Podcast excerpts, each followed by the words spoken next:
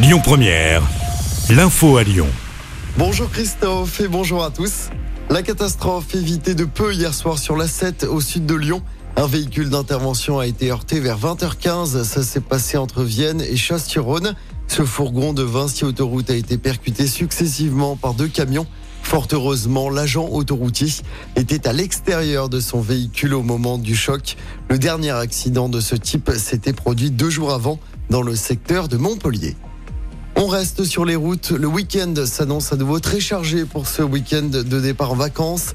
Bison futé hisse le drapeau orange dès aujourd'hui dans le sens des départs. L'ensemble du territoire français est concerné. C'est rouge demain dans le sens des départs. Il faut éviter la 7 entre Lyon et Orange de 9h à 19h. En revanche, le trafic s'annonce fluide dans le sens des retours pendant tout le week-end. Soyez prudents sur les routes. Dans l'actualité locale, cette disparition inquiétante à Lyon. Un jeune homme de 20 ans n'a plus donné signe de vie depuis le 29 juin dernier. Selon la police, Mohamed est susceptible de se rendre à proximité de l'école Jules Verne dans le 3e, au parquet Zénith ou encore au stade de la Doua. Un appel à témoins a été lancé. On vous a mis sa photo et son signalement complet sur notre application. À Lyon, un homme qui roulait à trottinette a tenté de fuir la police à 70 km heure en centre-ville. Ça s'est passé le 12 juillet dernier. L'individu avait été repéré roulant à grande vitesse sur la voie de bus du cours Gambetta. La police a alors essayé de l'interpeller, mais il ne s'est pas arrêté. 600 mètres plus tard, l'homme a finalement perdu le contrôle de son engin et a glissé. Il a été interpellé et placé en garde à vue. Il a été laissé libre avec une ordonnance pénale délictuelle pour février prochain.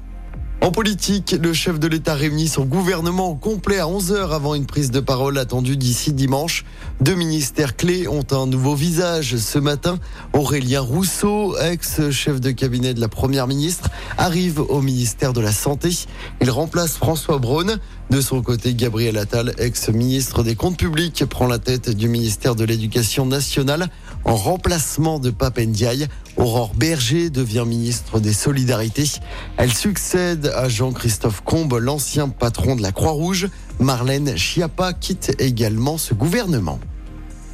Et puis, soyez vifs, la billetterie pour le concert d'Indochine aux Nuits de Fourvière ouvre à 11h tout à l'heure. Ça se passe sur le site internet du festival et les places coûtent 58 euros. Pour rappel, le groupe se produira à Fourvière. Ce sera le samedi 29 juillet prochain. Sur le Tour de France, 7 minutes 35 sépare toujours Vingegaard de son rival Pogacar au classement général. 19e étape dans le Jura, aujourd'hui entre Moiran, Montagne et Poligny. Étape de 173 km qui fera normalement la part belle aux sprinteurs. Le tour, pour rappel, se termine ce dimanche avec la traditionnelle arrivée sur les Champs-Élysées. Écoutez votre radio Lyon Première en direct sur l'application Lyon Première, lyonpremière.fr et bien sûr à Lyon sur 90.2 FM et en DAB+. Lyon Première